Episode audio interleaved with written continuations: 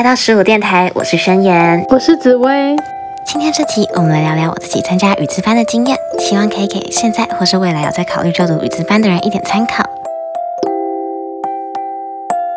我自己参加过三个不同的自由班计划，不过因为都是语文或人文社会相关的，所以数字班或是科学班的情况我就不是这么了解。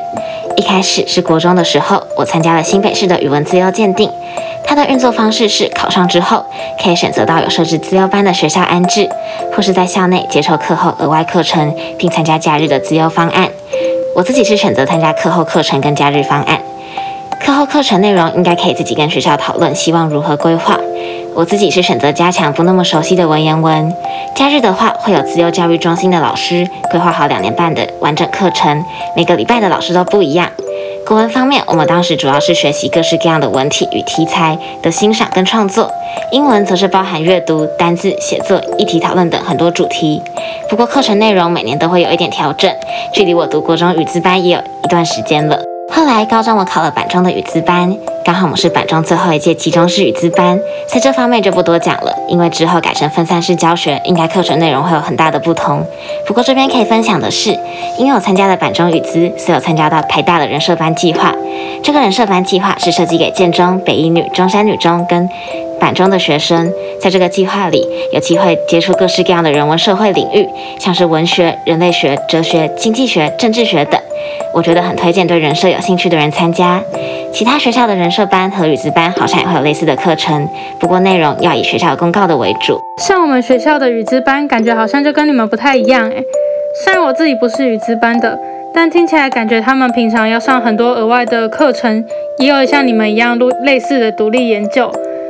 然后他们在寒假的时候还要去参加服务学习，有非常多多元的课程。不过这样感觉你好像参加过很多不同类型的自优班，你觉得比较大的差别是什么呢？我觉得会差比较多的就是分散或集中式教学。现在比较多好像都是分散式教学，像我国中是参加分散的自由班，和同学一个礼拜只会见面一次；高中的话就是每天一起上学。我觉得我自己更喜欢集中式的。因为可以把语次课程分配成每天一点点，而不是一天要吸收一大堆。不过这因人而异，像有些人就可能会喜欢一整天的同整性学习。以上只是简单分享一下我自己参加过的自由班，给想要报考类似的计划的人参考。不过适不适合还是要自己衡量。接下来跟大家分享一下我觉得读自由班的一些优缺点好了。优点当然是资源比较多，有很多额外的课程跟活动。不过参加这些额外的课程和活动，势必是会影响到课业，所以这是需要自己衡量能不能兼顾的部分。像是我们班的人都会说高二下成绩会严重的下滑。另一个优点是，我觉得能够遇到比自己厉害很多的人，一方面可以认识到自己有很多不足，另一方面也可以跟他们在相处之中学习。可以跟其他也很努力的人一起学习，真的会进步很快。但如果今天跟你一起学习的人可能没有那么想要努力学习，这样的话，我觉得反而自己一个人读书会比较好。那除了这些，还有什么好处吗？优点的话，还有现在一零八课纲需要很多的多元表现，只要参加语词班就有很多东西可以放了，所以我觉得可以丰富学习历程也是一个优点。不过这种时候可能就会衍生出另外的问题，就是你的历程可能会跟同学很像，所以可能还是要自己找一点亮点。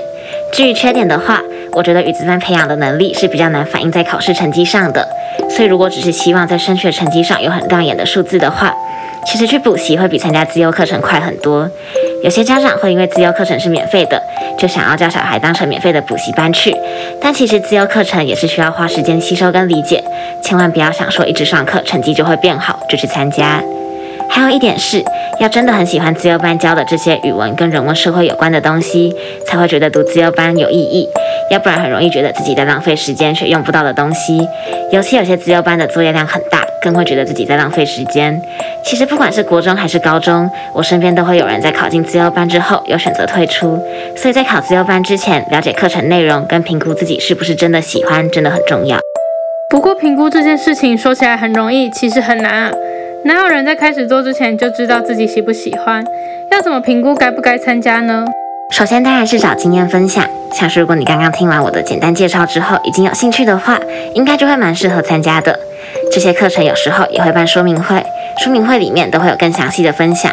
我自己也回去分享过几次。再来就是，我觉得可以找参加过的人要这些课程的书单或讲义，就能更直接的评估是不是对内容有兴趣。不过如果这些你都做了，还是有点不知道要不要参加，我会建议你就试试看吧，发现不适合再退出就好。虽然不适合的话，过程中会有点辛苦，但总是不要让自己还没尝试过就放弃一个机会。那最后，如果让你再重新选择一次的话，你还会读自优班吗？